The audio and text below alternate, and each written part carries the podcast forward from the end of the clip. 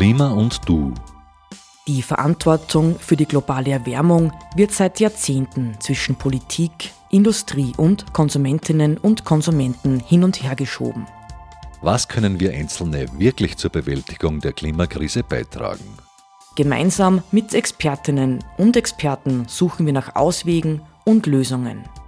Die wöchentliche Informations- und Diskussionssendung der freien Medien in Oberösterreich.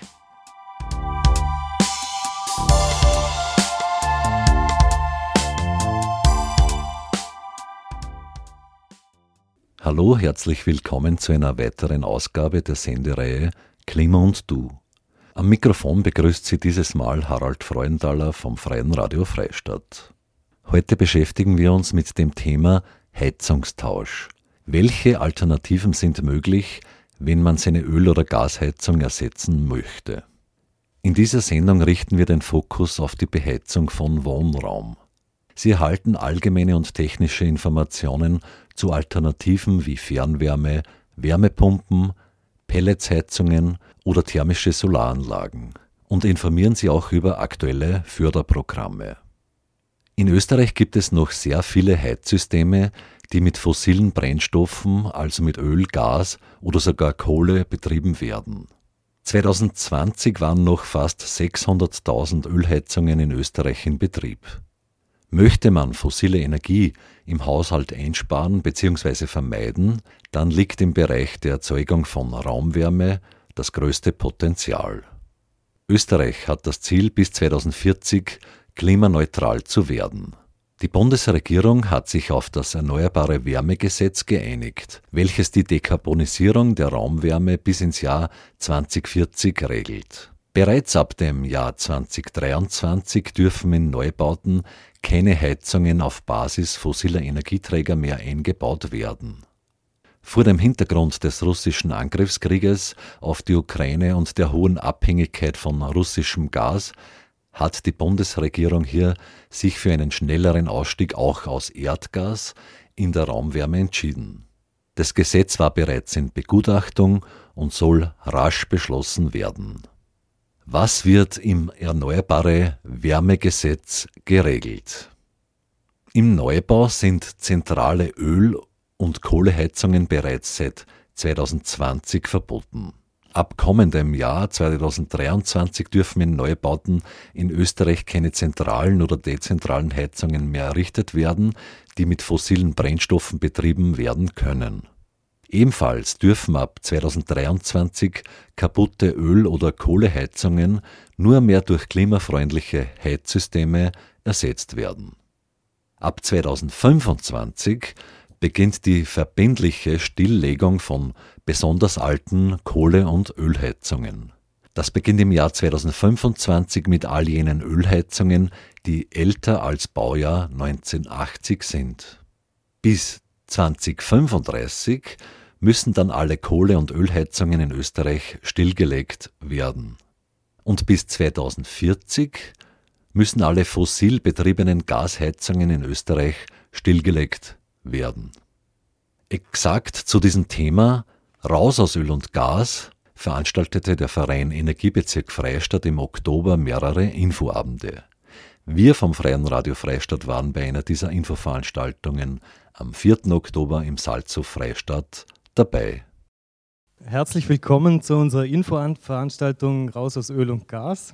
Mein Name ist Tobias Steurer, ich arbeite beim Energiebezirk Freistadt und wir betreiben unter anderem die Klima- und Energiemodellregionen Müllviertler Kernland und Müllviertler Alm. Das umfasst im Wesentlichen den Bezirk Freistadt plus die Gemeinde St. Georgen am Walde im Bezirk Perg. Das Programm Klima- und Energiemodellregionen ist vom österreichischen Klima- und Energiefonds ein Programm. Da gibt es österreichweit 120 Regionen und die Idee ist, dass Klimaschutz und Energieprojekte in den Regionen gefördert werden und auch Informationen verbreitet werden. Eine Aufgabe, die wir haben, ist eben über die aktuellen Förderungen zum Informieren und in dem Rahmen findet die Veranstaltung heute statt.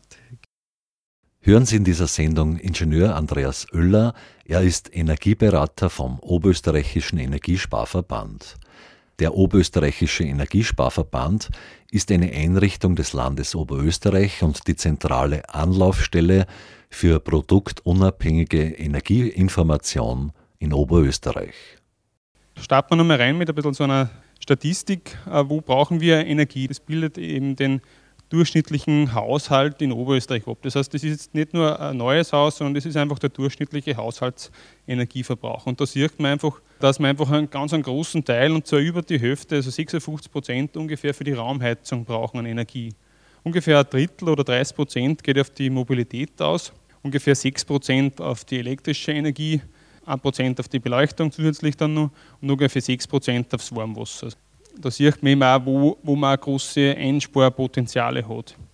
Also einsparen tut man eigentlich dann, wenn man quasi sanieren tut. Das heißt, wenn man das Gebäude wärmetechnisch besser macht und dann weniger Energie braucht in Kilowattstunden. Also nicht jetzt einen anderen Energieträger, sondern generell weniger Energie verbraucht. Und das geht ein bisschen unter manchmal in der Diskussion, manchmal, dass man einfach auch nicht vergessen sollte, dass man die ganzen Gebäude auch besser macht, dass man auch von den teuren Energieträgern, sei es äh, Strom, äh, Gas oder, oder Öl oder Pellets, die was alle einen, einen großen Preisanstieg gemacht haben, dass man generell auch weniger verbraucht und dann können wir es vielleicht auch hoffentlich besser leisten, also wenn wir weniger brauchen. Und sowas rechnet sich auf jeden Fall und wenn der Energieträger teuer ist, rechnet sich sowas nur viel schneller. Äh, ein bisschen nachhinken tut äh, die Statistik immer, das heißt, da gehen wir von, von der Heizsaison 1920 aus, ein Drittel wird von Fernwärme versorgt. Also das ist die Raumwärmeversorgung. Also ein Drittel ungefähr Fernwärme. Grund ist natürlich im ländlichen Bereich viele kleine äh, Nahwärmeversorgungsversorger und im städtischen Bereich natürlich auch größere Nahwärme- äh, und Fernwärmeheizsysteme. Natürlich gibt es da wieder Unterscheidungen, Biomasse oder auch Abwärme oder Kraft-Wärme-Kupplungsanlagen. Äh, Umgebungswärme, das ist im Endeffekt die Wärmepumpe, also Umgebungswärme ist dann halt aus, aus Luft, aus, aus, Erdreich, aus Wasser wird halt Wärme entzogen. Das nennt man Umgebungswärme. Das sind ungefähr 17, 18 Prozent, wahrscheinlich jetzt eben schon mehr. Die Biomasse ungefähr, auch ungefähr in dem Bereich 17 Prozent. Äh, Erdgas liegt in der Statistik nur bei 16 Prozent, das Heizöl ungefähr bei 13 Prozent. Strom ist da jetzt die direkt elektrische Heizung gemeint, also Direktstrom, Heizung, Nachtspeicherheizung zum Beispiel. Das sind bei, bei knapp bei 3%. Und Kohle ist eigentlich äh, 0,5%, Gott sei Dank nicht mehr sehr viel da. Genau, das hat sich wahrscheinlich schon ein bisschen verschoben. Also sind wir gespannt, wie das jetzt beim, im Jahr dann, danach dann ausschaut. Wenn wir jetzt äh, von den erneuerbaren Energieträgern sprechen, also weg von fossil, nicht nur raus aus Öl und Gas, sondern auch aus Kohle und, und auch Stromheizungen, weil die natürlich auch sehr viel Geld kosten und natürlich auch, wenn wir wissen, äh, der Strom auch natürlich immer nur aus zum Teil fossilen Energieträgern auch gemacht wird oder auch im Winter, wo die Wasserkraft weniger ist, importiert werden müssen, auch vielleicht aus Atomstrom importiert werden muss, damit man halt das abdecken kann, was man im Winter dann vielleicht mehr braucht für die Heizung. Und die erneuerbaren Systeme sind im Wesentlichen einfach der Bereich der Wärmepumpe. Da unterscheiden wir eben zwischen Grundwasser, Erdreich und Luftwärmepumpe. Und bei der Biomasseheizung unterscheiden wir im Wesentlichen zwischen Pellets, Scheitholz und Hackgut. Beim Nahwärmebereich, also Nah- und Fernwärmebereich, eben aus Biomasse, Kraft-Wärme-Kupplung und aus Abwärmeanlagen, also aus industrieller Abwärme. Da wird jetzt auch hoffentlich nur viel mehr kommen. Also das ist natürlich auch zum Beispiel in Ansfelden wird da gerade eine große Anlage gemacht, also wo, wo aus der Papierfabrik Nettingsdorf da Abwärme in Ansfelden dann versorgen wird, ein Gutteil vielleicht. Also da gibt es hoffentlich in Zukunft viele Projekte, die da auch die Fernwärme vorantreiben, weil das ist sicher ganz ein wichtiger Punkt, gerade im städtischen Bereich, weil man dort nicht in die Wohnungen wahrscheinlich da eine Pelletsheizung oder eine Wärmepumpe überall einbauen kann. Das wird nicht funktionieren. Und dann gibt es noch den Bereich der Solaranlagen, also da reden wir dann von Warmwasser, von thermischer Solaranlage für die Warmwasserbereitung, für die Heizungsunterstützung und halt auch ein bisschen nur für die Photovoltaik, das ist halt auch einen gewissen Heizungsbeitrag dann. Also werden wir dann aber nur genauer sehen,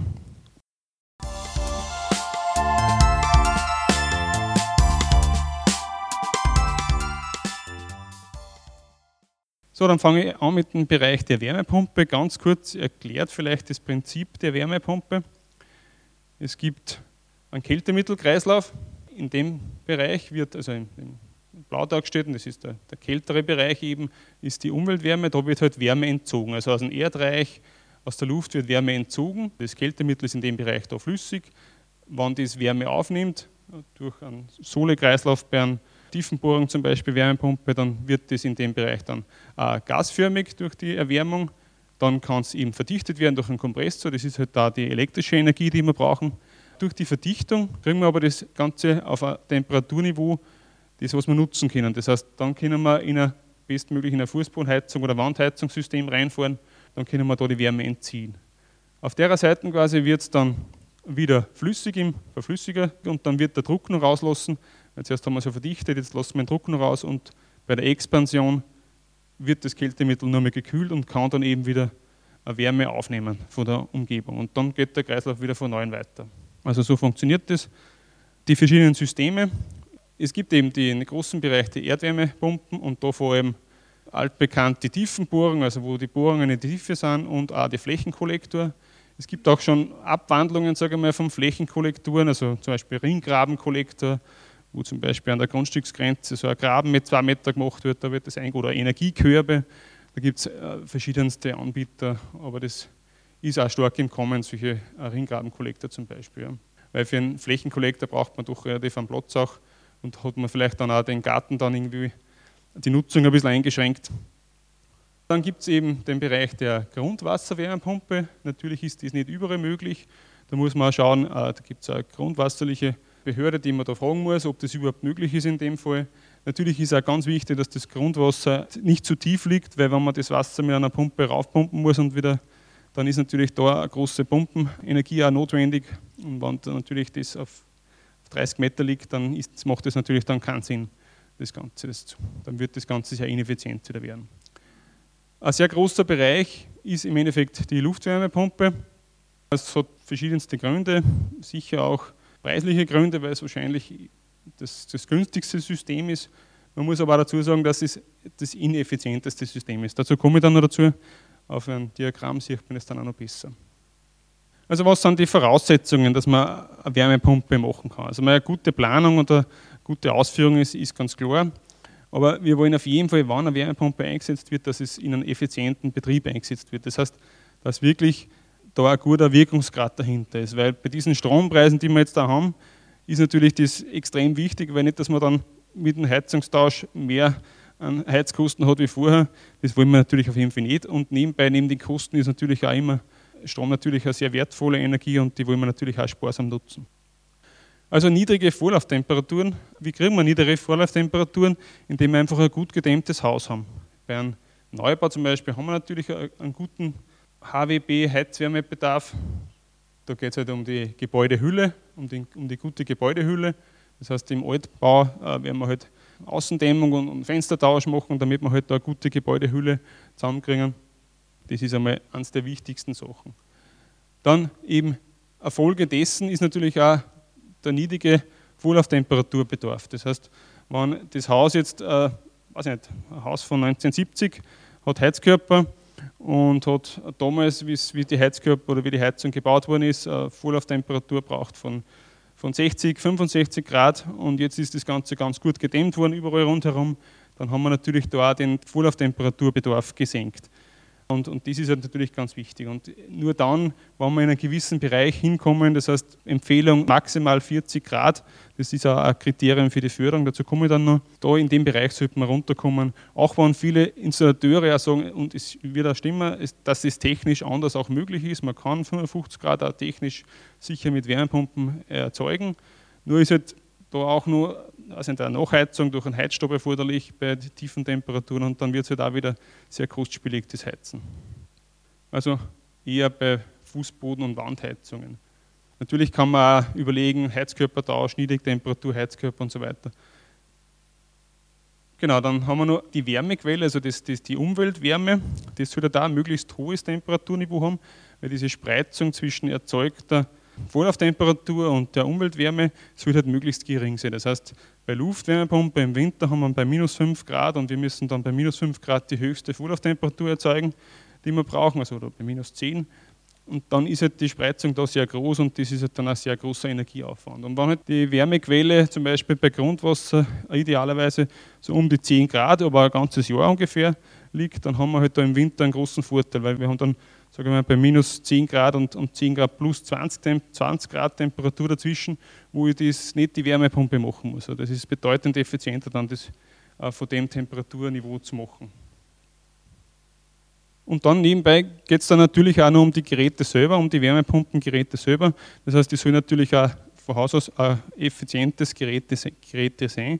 Und da kann man eben auch schauen, dass man eben hohe Wirkungsgrade hat. In die Datenblätter von den Wärmepumpen steht dann diese, diese COP-Werte, also COP-Werte. Das sind halt einfach Werte, die am Prüfstand gemessen werden. Zum Beispiel bei einer Luftwärmepumpe hassen diese, äh, diese Werte dann zum Beispiel A7 W35, das beschreibt einfach die Außenlufttemperatur 7 Grad auf dem Prüfstand und die, die Volllauftemperatur 35 Grad. Also A7 W35 hat dann zum Beispiel das Gerät XY einen, einen COP-Wert von 4,5 zum Beispiel. Und dann kann man halt in, in irgendwelche Produktdatenbanken reingehen und dann auch die Wärmepumpen untereinander vergleichen. Was dann natürlich auch dazu kommt, ist zum Beispiel, man kann dort vergleichen, was die Schallemission angeht, zum Beispiel bei Luftwärmepumpen und so weiter. Also da gibt es viele interessante Sachen, was man da vergleichen kann. Auch. Nicht nur im Preis nämlich. Genau, und jetzt kommen wir zu einer schönen Grafik, finde ich, wo man eben das, das Verhältnis äh, ganz kurz sieht, äh, wie sie die Jahresarbeitszahl, und Jahresarbeitszahl ist dann nicht der COB-Wert, der nur auf den einen Prüfpunkt gerade gemessen worden ist, sondern das ist einfach ein Wirkungsgrad über das ganze Jahr gesehen und wie sich so eine Jahresarbeitszahl verhält. Also Jahresarbeitszahl ganz kurz. Äh, eine Jahresarbeitszahl der JATS äh, von 4 zum Beispiel sagt aus, dass ich eine Kilowattstunde Strom in das Gerät reinstecke und 4 Kilowattstunden Wärme kommen raus. Das ist ein relativ effizientes Gerät, sage ich mal. Natürlich muss ich unterscheiden, welcher Ausgangsmedium das ich habe. Aber 4 Kilowattstunden, also mal 4 quasi, habe ich da eine Vervierfachung der Energiemenge. Wenn ich zum Beispiel im Bereich 35 Grad Vorlauftemperatur die Grundwasserwärmepumpe anschaue, habe ich ungefähr eine Jahresarbeitszahl, wenn das Ganze gut läuft, ungefähr von 5. Wenn ich 55 Grad erzeugen muss, dann habe ich nur mehr 3 Jahresarbeitszahl. Und wenn ich dann sagen wir, die schlechteste Wärmepumpe von der Effizienz her anschaue, dann habe ich bei 35 Grad einen Wirkungsgrad, also eine Jahresarbeitszahl von 3,5. Und wenn ich 55 Grad habe oder vielleicht noch mehr, dann bin ich gerade einmal bei 2. Und die, die Kilowattstunde Strom 50 Cent kostet, ist natürlich dann eine teure Angelegenheit. Ja. Auch kurz zu den Strompreisen, weil ich es gerade erwähnt habe. Man kann die, diese Preise vergleichen. Es gibt die E-Control, es gibt auch noch andere Plattformen, aber die E-Control ist im Endeffekt die offizielle Regulierungsbehörde, wo man auch Preise vergleichen kann. Da kann man eingeben, wo man zu Hause ist, also welcher Strom- oder Gasnetz, Gaspreise kann man da auch vergleichen, welcher Netz, das man hat, also welcher Netzbetreiber und dann kann man nur den Verbrauch eingeben und dann kann man auch noch eingeben, welcher äh, Produkt, das man gerade halt bei demjenigen Energiehändler äh, hat und dann sieht man eben, wenn man auf Vergleichen geht, kann ich wechseln, zahlt sich das aus. Im Moment ist es wahrscheinlich eher nicht ratsam, wenn man wechselt, weil wahrscheinlich es immer eher teurer sein wird, momentan zu wechseln. Also wenn man, man ist gut beraten, wahrscheinlich momentan noch bestehende Tarife auslaufen zu lassen. Preisvergleiche von Heizöl, Pellets, Flüssiggas gibt es auf der Seite von der Arbeiterkammer. Welche Arten von Wärmepumpen gibt es? Was sind die optimalen Rahmenbedingungen für den Einsatz einer Wärmepumpe und unter welchen Voraussetzungen kann sie den höchsten Wirkungsgrad erzielen? Dazu hörten Sie den Energieberater Andreas Oeller vom Oberösterreichischen Energiesparverband. Wie weit kann eine Photovoltaikanlage die Wärmepumpe unterstützen? Das erfahren wir jetzt von Andreas Oeller im nächsten Teil seines Vortrages. Gut, dann kommen wir wieder zum Bereich der Wärmepumpe zurück. Ganz viel haben wir zu tun mit Menschen, die uns anrufen und natürlich äh, Wärmepumpen anstreben und dann das Argument erbringen, ja, Photovoltaik sie natürlich auch dazu machen. Das ist immer, eine Photovoltaikanlage macht aus meiner Sicht oder aus unserer Sicht immer einen Sinn, weil natürlich jeder Haushalt einen gewissen Strom braucht und wenn man halt eine Wärmepumpe, ein Heizsystem hat, äh, dann braucht man halt nur mehr Strom quasi. Aber man muss sich halt auch anschauen, wie der Heizungsbeitrag der Photovoltaikanlage ist. Also das heißt, wenn man so typischerweise eine Photovoltaikanlage hat, die man halt so typischerweise dimensioniert zwischen 5, wahrscheinlich eher momentan schon Richtung 10 kW Anlagen, da muss man da halt schauen, was da wirklich im Winter auch überbleibt. Das heißt, ich habe genau dann im Dezember und Jänner, wenn ich halt die höchste Anforderung habe, Wärmeanforderung habe, habe ich natürlich auch den geringsten, äh, den erzeugten Photovoltaikstrom. Und das, was da noch dann runterkommt, in diesen Wintermonaten, das braucht eh das Haus auch. Das heißt, das braucht eh der Kühlschrank und äh, die Beleuchtung. Die Beleuchtung vielleicht dann nicht, weil das ist eher dann nicht untertags. Also die Verbrauche, Verbräuche sind natürlich eh trotzdem da. Ja. Das heißt, für die Heizung wird einfach nicht viel überbleiben. Das muss man einfach offen und ehrlich so sagen.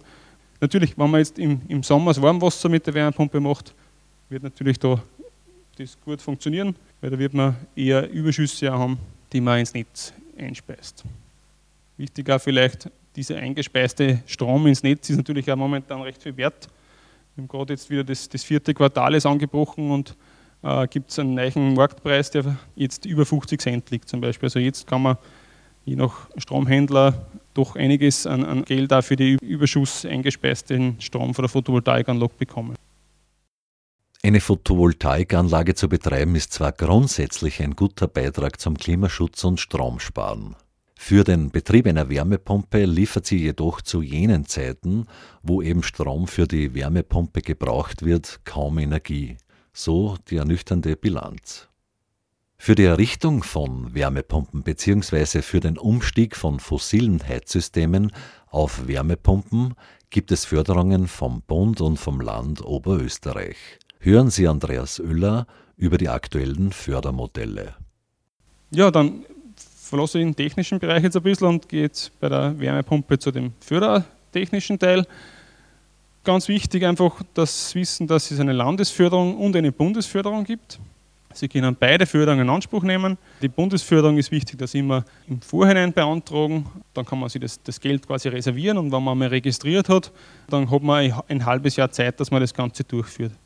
Genau, und die Landesförderung, die tut man im Nachhinein mit den Rechnungen beantragen. Also die braucht man im Vorhinein noch nichts machen.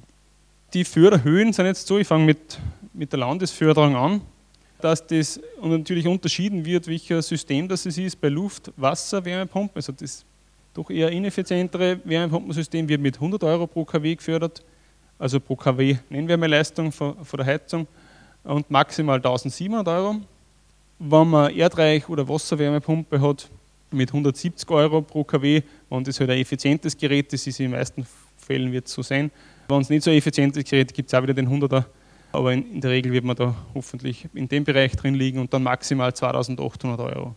Wenn man eine Ölheizung hat, gibt es noch einen Tausender dazu für die Öltankentsorgung. Also die Öltankentsorgung ist eine 100% Förderung. Das heißt, wenn die 1000 Euro kostet, kriegt man 1000 Euro.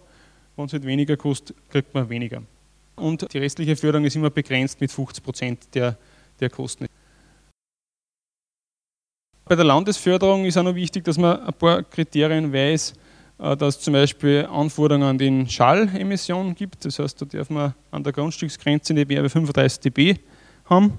Das ist wichtig. Das ist aber eine allgemeine Empfehlung natürlich auch, dass man das für sich und für die Nachbarn natürlich auch einhalten kann, nicht nur wegen, wegen der Förderung. Dann muss man einen Wärmemengenzähler einbauen und einen Stromzähler einbauen.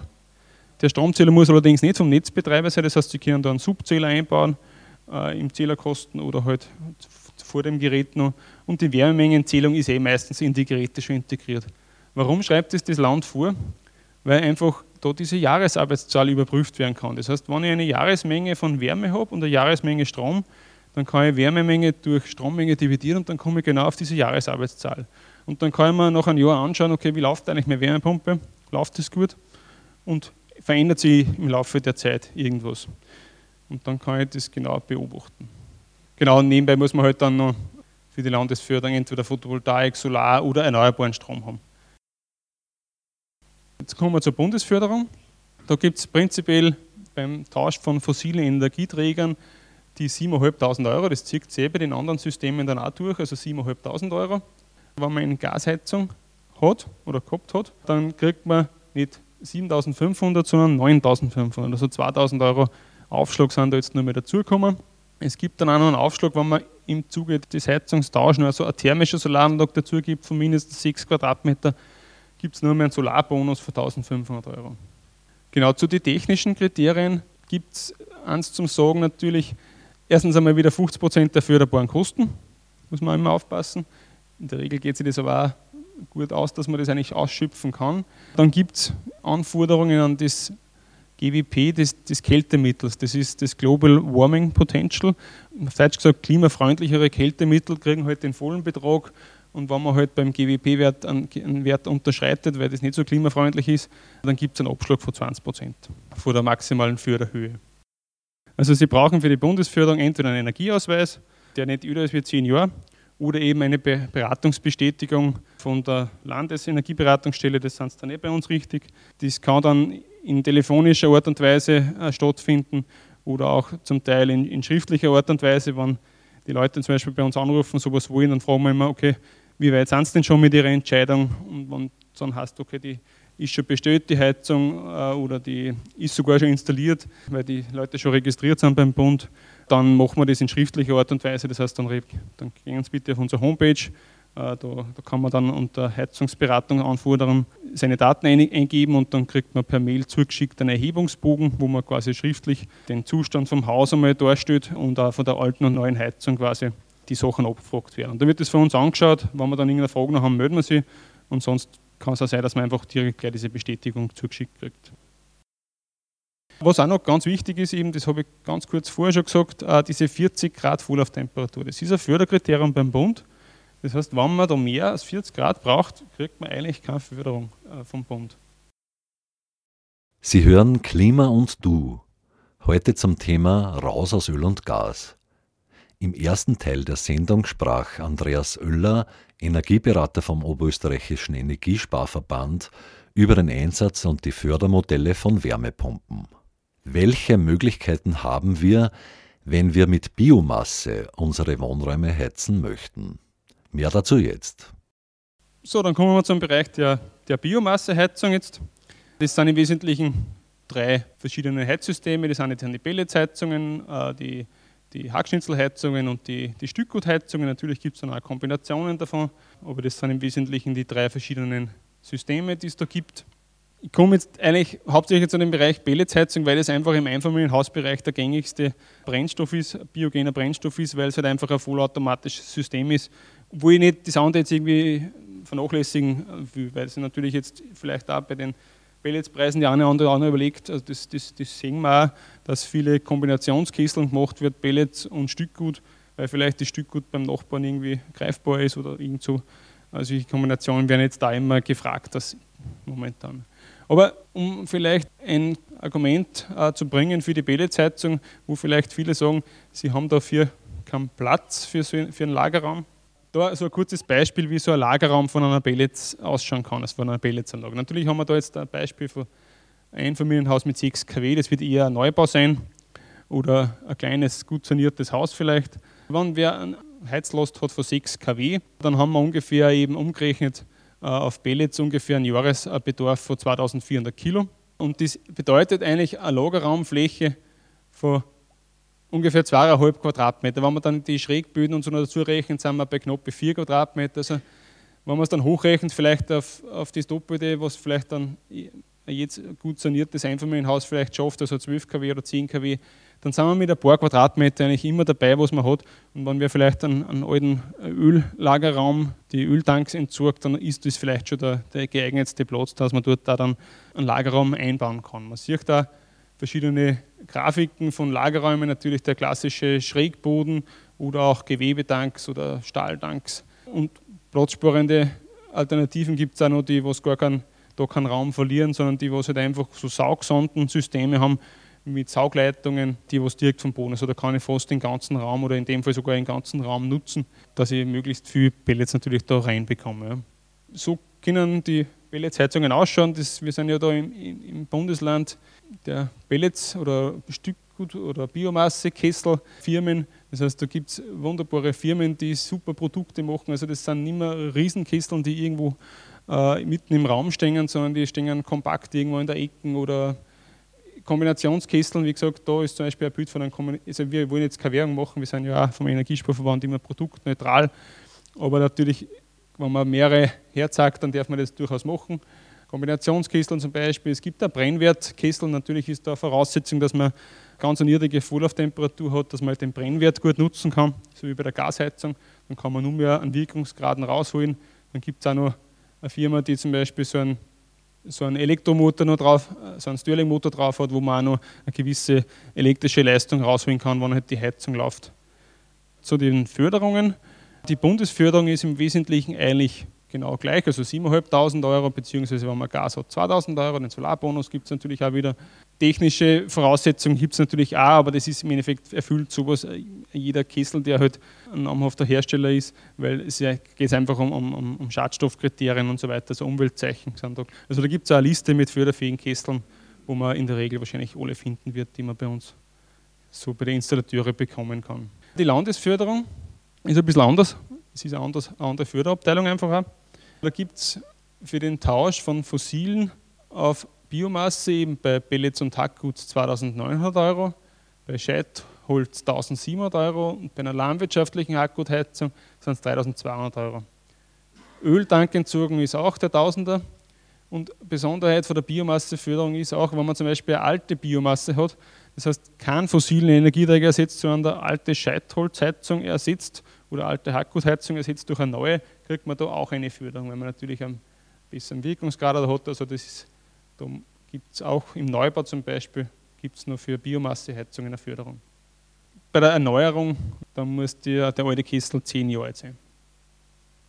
Was würde ich jetzt noch sagen? Also zum Beispiel so alte Allesbrenner, das ist vielleicht noch interessant, das ganz oft, weil es vorkommt, äh, alte Allesbrenner, wo zum Beispiel am Typenschüttel auch ein Wirkungsgrad oder äh, von Koks oder, oder Kohle oben steht, das ist auch fossiler Energieträger. Auch wenn, auch wenn vielleicht die letzten Jahre alles mit, mit Stückgut geheizt worden ist, das fällt auch unter fossiler Energieträger, weil natürlich auch da zum Teil nur Kohle verheizt wird oder verheizt worden ist. Ja.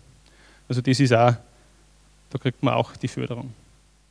Dem Umstieg von fossilen Energieträgern auf Nah- oder Fernwärme kommt, zumindest was die Förderungen anbelangt, besondere Bedeutung zu. Hier wird vom Fördergeber priorisiert. Gut, und dann kann man eben nur auf Nah- und Fernwärme umstellen. Also wenn, wenn, man das, wenn man diese Möglichkeit hat, dass man auf Nah- und Fernwärme umstellt, das habe ich zuerst nie gesagt, wenn man die Möglichkeit hat, auf Nah- und Fernwärme umzustellen, dann ist das immer vorrangig. Das heißt, dann kriegt man nur für die Umstellung auf Nah- und Fernwärme eine Förderung, nicht auf ein anderes System. Wenn Sie eine Möglichkeit haben, dass das, also wenn das vor Ihrer Haustür liegt, dann ist es natürlich seitens des Fördergebers auch gescheit, dass man dort anschließt und dann gibt es eben nur für den Anschluss an die Fernwärmeförderung. Wenn die Fernwärme geplant in 2025 kommt, dann haben sie jetzt eh keine Möglichkeit, das zu anschließen. Also so wird halt das irgendwie abgeschätzt. Da kann man auch sagen, dass früher das abschreckend war, dass die Kilowattstunde vom Nahwärme- oder Fernwärmenetz mehr kostet wie eine Kilowattstunde Gas. Allerdings ist halt mittlerweile natürlich das Gas eh so teuer, dass das selbstredend ist, dass das attraktiver ist. Aber es hat auch andere Vorteile, wie dass man halt einfach kaum Investitionskosten hat im Vergleich zu anderen Heizsystemen. Wenn man die Gesamtheit rechnet, ist das nicht so ein großer Unterschied. Und was man jetzt sagen kann, auch bei gerade die Anlagen, was beim Biomasseverband Oberösterreichs sind, da hat es heuer jetzt auch einen, Sprung gegeben in den Preis, aber im Vergleich zu den Gaspreisen ist das nichts eigentlich. Also es gibt da eine Indexanpassung, die wird vorgeben vom äh, Biomasseverband. Das war heuer bei 30 Prozent im Vergleich zum Vorjahr. Der Gasgroßhandelspreis liegt, glaube ich, bei 380 Prozent höher wie im Vorjahr. Und die Energie ist halt wirklich regional bei diesen Heizwerken, bei den Biomasseheizwerken. Also die regionale Wertschöpfung wird gefördert und man hat eigentlich äh, relative Preissicherheit jetzt erfahren in diesem Jahr auf jeden Fall. Gut, also die Umstellung auf nahen Fernwärme wird so gefördert, dass 140 Euro pro kW Anschlussleistung ist äh, und maximal 2800 Euro. Und da kommt die Öltankentsorgung wieder dazu mit 1000 Euro und eben die Bundesförderung mit 7.500 Euro. Diese Förderungen sind nicht einkommensabhängig. Mit dem Programm Sauberheizen für alle wurde von der Bundesregierung eine einzigartige Förderung geschaffen.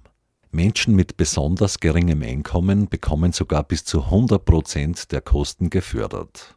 Mehr dazu von Andreas Oeller vom Oberösterreichischen Energiesparverband und Tobias Steurer vom Energiebezirk Freistadt. Und zwar läuft es eben unter Sauberheizen für alle. geht genauso um den Versatz von fossilen Energieträgern und eben auch um Nachtspeicheröfen, weil es jetzt da auch nochmal steht, dass Sie es nochmal, auch nochmal gehört haben und gesehen haben. Also nicht auch Stromheizungen, Nachtspeicherheizungen fallen auch da hinein. Und eben auf nahen Fernwärme, Holz, Zentralheizungen oder Wärmepumpen. Ja. Zielgruppe ist eben, sind eben die einkommensschwächeren Privatpersonen. Es geht da jetzt auch um die Ein- und Zweifamilienhäusern. Ganz wichtig ist, der Förderwerber muss dort am Projektstandort den Hauptwohnsitz haben. Das heißt, wenn das Haus irgendwie schon übergeben ist an die Kinder und die Kinder verdienen aber besser, dann sind sie da leider nicht drin in dieser Förderung. Auch wenn sie vielleicht drin wohnen, aber das Haus schon übergeben. Also das ist, der Hauptwohnsitz muss immer am Projektstandort sein. So, um welche Einkommen jetzt? Das ist ein Monatseinkommen, netto 1454 Euro, 12 Mal, also nicht 14 Mal. Dann gibt es eben noch, wenn man zu zweit zum Beispiel ist, andere Einkommen noch dazukommen, also für jeden Erwachsenen ein Faktor 0,5, also die Hälfte von den 1450 noch dazu. Dann zum Beispiel bei einem Pensionistenpaar zum Beispiel sind sie eben dann in Summe ein Einkommen von 2181 Euro, eben 12 Mal im Jahr. Dann fällt man da rein, wenn man da das unterschreitet. Dann gibt es eben noch diese Einschleifregelung, also wenn man da ein bisschen drüber ist, gibt es eben dann eine Förderung nicht bis zu 100 Prozent, sondern dann eben 75 Prozent vom Fördersatz. Das haben wir eben bei den 1694 Euro. Wie tut man jetzt dieses Einkommen da nachweisen oder überprüfen? Also wenn Sie zum Beispiel eine Gießbefreiung haben oder Bezug von Sozialhilfe äh, sind, dann sind Sie da schon drinnen. Das heißt, dann ist ja das Einkommen da schon geprüft, dass Sie da das empfangen dürfen oder sind Sie befreit und dann dürfen Sie auch im Endeffekt diese Förderung beantragen. Wenn man das noch nicht hat oder noch nicht weiß, dann lässt man das Einkommen einfach prüfen vom Land Oberösterreich, von der Abteilung Umweltschutz. Wie hoch sind jetzt diese Förderungen? Also wir haben gehört 100 Prozent, aber es gibt trotzdem Maximalbeträge. Für jedes Heizsystem ist das festgelegt worden. Fragen Sie mich nicht, wer die Zahlen jetzt äh, festgelegt hat, das ist halt einfach festgelegt worden. Nehmen wir aber an Fernwärme zum Beispiel raus, also wenn die Kosten da 19.750 Euro betragen, dann, also in dem Bereich, dann kriegen Sie halt bis zu 100 Prozent gefördert. Alles, was mehr ist, im Endeffekt müssen Sie dann selber bezahlen. Ne? Genau, nicht förderfähig sind zum Beispiel, wenn man, äh, das gilt auch für die anderen Förderschienen voraus aus Öl, wenn man das Wärmeabgabesystem, also wenn man Heizkörper zum Beispiel tauscht oder irgend sowas, das ist leider da nicht drinnen. Und wenn man eben die Einkommen ein bisschen drüber ist, dann kriegt man eben 75 Prozent von diesen Beträgen gefördert. Aber wie läuft das Ganze ab? Das ist ein bisschen anders. Also, ich habe es jetzt schon gesagt, dass man für die Bundesförderungen äh, zum Beispiel einen Energieausweis braucht oder ein Energieberatungsprotokoll oder Bestätigung. Bei dieser Förderschiene ist es in jedem Fall so, dass der Energieberater von uns vor Ort kommen muss. Das heißt, immer, immer im Vorhinein ansuchen, ganz wichtig. Also man registriert sich einmal online auf sauber-heizen.at und dann lässt man das Einkommen einmal prüfen von der, von der Förderstelle. Und wenn das durch ist, quasi, wenn Sie die Kriterien da erfüllen, dann leitet uns die Förderstelle das weiter und dann kommt der Energieberater, das heißt, der meldet sich dann bei Ihnen und macht so einen Termin aus zur Vorort Beratung. Und dann in die Regel kommt er dann zu Einkommen oder äh, zur Angebotslegung, kommt dann ein Installateur zum Beispiel, oder das ist, kann auch vorher schon passiert sein natürlich, und dann muss man einen Antrag stellen und dann wird das genehmigt vor der Förderstelle und dann läuft eben äh, diese Frist mit den sechs Monaten, so wie auch bei der anderen Förderschiene. Und dann äh, gibt es eben die Rechnung und die Inbetriebnahme vom Installateur.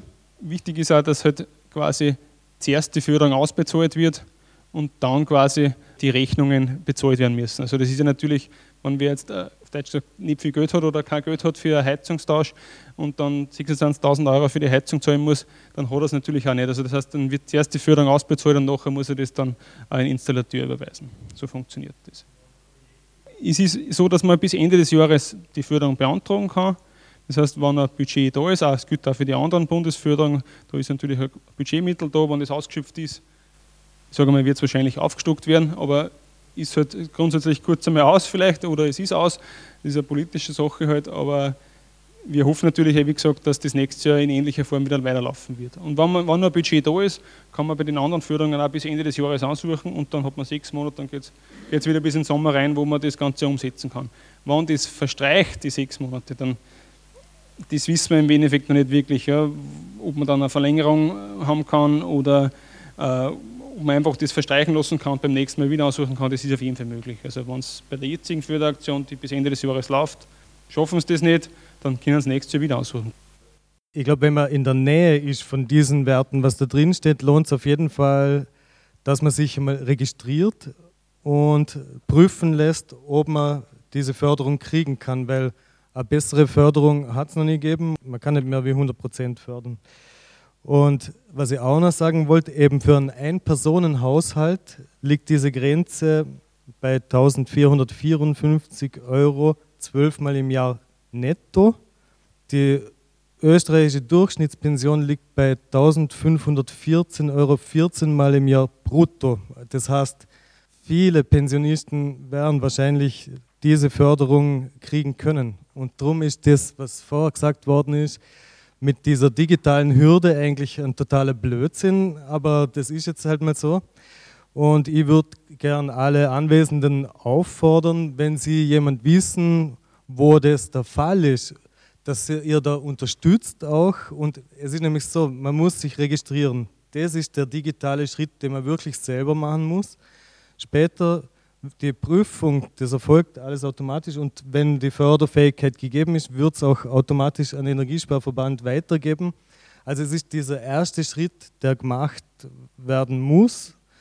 Darum würde ich alle bitten, unterstützt eure bekannten Verwandten und wenn ihr euch selber nicht drüber traut, fragt auch jemand, dass er euch hilft. Es sind ein paar Unterlagen notwendig für die Registrierung, eben diese Einkommensnachweise, was der Herr Oehler gesagt hat dann äh, Privathaushaltbestätigung, was man auf der Gemeinde kriegt, einen aktuellen Grundbuchauszug, der beweist, dass man auch wirklich Besitzer ist und äh, auch alleiniger Besitzer. Andreas Oeller und Tobias Steurer sprachen über die Förderung Sauber heizen für alle. Sie hören Klima und Du, die heutige Sendung beschäftigt sich mit Alternativen zu fossilen Energieträgern im Bereich der Raumwärme. Genauer gesagt die Beheizung unserer Wohnräume. Der Betrieb von Wärmepumpen, Heizen mit Biomasse und der Umstieg auf Fernwärme wurden in der Sendung schon behandelt. Jetzt geht es weiter mit thermischen Solaranlagen. Hören wir dazu Andreas Oeller. So, dann kommen wir zum, glaube ich, letzten Bereich, die thermischen Solaranlagen, weil sie eben bei den erneuerbaren Systemen auch drin gehabt haben. Die Österreich-Karten, da sieht man so die Einstrahlungswerte, was wir haben in Österreich. Das ist vielleicht ganz interessant, vielleicht hat das noch nicht jeder gesehen. Weiß auch jeder, dass in den Niederungen vielleicht mehr Nebel ist wie in manchen Regionen im Mühlviertel. Aber so ganz grob kann man sagen, so um die 1000 oder bis 1100 Kilowattstunden pro Quadratmeter und Jahr kommen auf horizontaler Ebene an Energie herunter von der Sonne. Das heißt, das ist eine ordentliche Sache. Und die kann man natürlich auch nutzen. Und äh, ob man es jetzt mit Photovoltaik nutzt oder mit Solarthermie, kann man natürlich auch kombinieren, ist ja ganz klar. Bei der Heizung sind wir jetzt eher bei der Solarthermie. Ideal ist natürlich immer, wenn man eine Südausrichtung hat, 45 Grad, große Dochneigung ist immer auch gut, weil man halt im Winter höhere Erträge hat. Es ist aber allerdings auch für eine Warmwasseranlage im Sommer zum Beispiel, wo man halt nur, so die Empfehlung ist ja so 1,5 bis 2 Quadratmeter pro Person, also die Anlage muss nicht größer sein wie 4 bis 6 Quadratmeter. Dann hat man auch eine gute Auslastung, also 70 Prozent so vom Warmwasser im Sommer gemacht und da spart man auch jede Menge Energie ein. Also und dann kann man natürlich auch geringere Durchneigungen haben als wir die 45 Grad und schafft man das trotzdem, weil im Sommer ja die Sonne natürlich viel höher steht. Ja. Genau, so kann sowas ausschauen, also für Warmwasser, Kollektorfläche 6 bis 10 Quadratmeter, man kann auch sagen 1,5 bis 2 Quadratmeter pro Person kann dann unterschiedlichst eingebunden sein in einen Boiler oder in, eine, in einen Pufferspeicher, wo man Frischwasserbereitung hat durch einen externen Wärmetauscher oder durch ein, ein Rippenrohrregister, was da drinnen ist. Oder eben, man hat eben einen Boiler, wo Wasser zur Gänze, Trinkwasser drinnen ist quasi. Das kann dann unterschiedlichst ausschauen. Wenn man dann in Richtung Heizungsunterstützung geht, dann braucht man halt schon ein bisschen mehr Fläche. Ja. Dann sind wir bei 15 bis 20 Quadratmeter, so empfohlene Kollektorfläche, wo sich halt dann das auch ein bisschen auszahlt, dass man einen Heizungsbeitrag auch schafft. Die thermische Solaranlage wird auch gefördert. Vom Land Oberösterreich ist 4 bis 10 Quadratmeter mit einem Pauschalbetrag 1750 Euro gefördert, 11 bis 19 Quadratmeter eben mit 175 Euro am Quadratmeter. Und ab 20 Quadratmeter gibt es wieder einen Pauschalbetrag von 3500. Und wenn man zum Beispiel einen Kollektortausch hat von alten Kollektor, wenn man einen Kollektor wechselt, gibt es auch eine Pauschale von 700 Euro. Die Bundesförderung bezieht sich da jetzt auf den Solarbonus, den ich zuerst eh schon immer mit drin gehabt habe. Also die 1500 Euro kriegt man nur, wenn man die Heizung auch tauscht. Betrachtet man die Energiekosten in einem Haushalt, auf welche Bereiche teilen sie sich auf? Wo gibt es in der Peripherie von Heizsystemen, beispielsweise bei den Umweltpumpen, Potenzial, Strom und Kosten einzusparen? Da geht es jetzt nicht um die Verbräuche in Kilowattstunden, sondern geht es wirklich um die, um die Kosten, die man so hat. Und da sieht man halt, auch der größte Teil eigentlich der Kosten, der Energiekosten, gehen auf die Heizung. 40 Prozent, ungefähr 10 Prozent das Warmwasser, dann Strom 20 Prozent und die Mobilität der Pkw auf 30 Prozent. Und wenn man sich jetzt den Strombereich anschaut, wo halt auch sehr viele Energiespartipps darauf hinrichten, sieht man eben da auch nochmal aufgedröselt, welche elektrische Verbraucher, dass sie wie also eine große Menge ist im Endeffekt da mit 19 Prozent sind Pumpenantriebe von Heizungen und so weiter, Lüftungsanlagen. Da auch der Hinweis vielleicht, wenn man jetzt ein altes Heizungssystem noch hat, alte Umweltpumpen, da hat sich sehr viel äh, verändert bei den Pumpen. Also eine gute neue Hocheffizienzpumpe spart sehr viel Energie ein. Es gibt da eine Seite wie pumpentest.at, wo man die alte Pumpen eingeben kann und dann sehen kann, wie, wie viel wenig Strom quasi das eine neue bringen würde. Das rentiert sich auch sehr schnell, gerade bei solchen Strompreisen, die wir leider gerade haben. Ungefähr 23 Prozent sind eben der Fernseher, das Homeoffice oder sonstige Kleinstgeräte oder Kleingeräte und Standby-Verbräuche. Waschmaschinen 5%, Prozent, Kühlschrank 5%, Prozent, Geschirrspüler 7%, Prozent, Gefriergeräte 8%, Prozent, Wäschetrockner, großer Anteil, also eigentlich 10%, Prozent, ist ein relativ großer Verbraucher. Beleuchtung 10% und der Elektroherd zum Beispiel 13% da.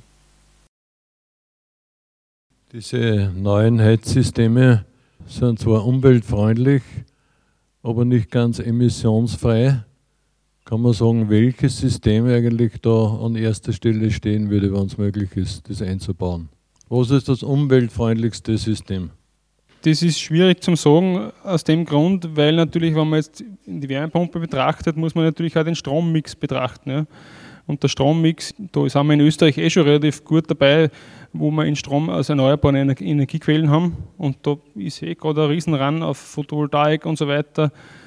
Aber wir wissen ja, so Ausbau Wasserkraft ist, die, was halt ein großer Teil von unserem Strom ist, ist eher schwierig und, und, und sind eher große äh, Schwierigkeiten, da, dass man sowas äh, neu schafft, äh, Wasserkraft. Ja, man muss den Strommix anschauen. Darum kann einfach immer nur ein Mix aus vielen verschiedenen Systemen sein, aus meiner Sicht. Es kann nicht jeder mit Pellets heizen, das wird sich nicht ausgehen. Es kann aber nicht jeder mit, mit Wärmepumpe heizen. Und nebenbei wird Strom generell in Zukunft nur in anderen Bereichen der Mobilität viel mehr Rolle spielen. Folgedessen wird es immer ein Mix aus verschiedenen Sachen sein. Ja die Wärmepumpen ist auch nicht emissionsfrei, wenn man halt im Winter weniger Wasserkraft hat und dadurch wieder irgendeinen fossilen Strom dabei hat. Ja. Aber natürlich arbeiten eh die EU-Ziele und die österreichischen Ziele natürlich an dem, dass man den Strom auch komplett sauber schafft. Ja. Es braucht einen Mix aus unterschiedlichen Lösungen, um die Energiewende zu schaffen und den Umstieg von fossilen Energieträgern auf erneuerbare Energieformen vollziehen zu können. Das meint der Energieberater Ingenieur Andreas Oeller.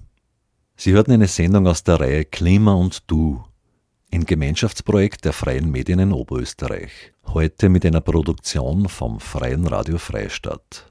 In dieser Ausgabe haben wir uns mit dem Ausstieg aus Öl und Gas beschäftigt. Die Wortbeiträge stammen von einem Vortrag, den Ingenieur Andreas Oeller vom Oberösterreichischen Energiesparverband am 4.10.2022 im Salzhof in Freistadt hielt. Veranstaltet wurde der Infoabend vom Energiebezirk Freistadt. Ausführliche Informationen zum Thema erhalten Sie auch auf der Website des Oberösterreichischen Energiesparverbands www.energiesparverband.at der Oberösterreichische Energiesparverband ist eine Einrichtung des Landes Oberösterreich und die zentrale Anlaufstelle für produktunabhängige Energieinformation in Oberösterreich. Privathaushalte, Unternehmen und Gemeinden erhalten hier kostenlose Beratung, auch vor Ort. Der Verein Energiebezirk Freistadt leistet wertvolle Arbeit im Bereich der Bewusstseinsbildung für Klimathemen im Bezirk und hat schon viele Projekte initiiert und umgesetzt. Beispielsweise das E-Car-Sharing-Projekt Müllviertel oder Helios, das größte Sonnenkraftwerk mit Bürgerbeteiligung in Österreich. Diese Sendung können Sie auch in unserem Online-Archiv cba.fro.at nachhören. Dort finden Sie auch weitere Links und Informationen zum Thema. Harald Freudenthaler sagt Danke fürs Zuhören.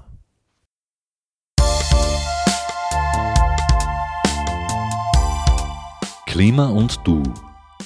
Die Verantwortung für die globale Erwärmung wird seit Jahrzehnten zwischen Politik, Industrie und Konsumentinnen und Konsumenten hin und her geschoben.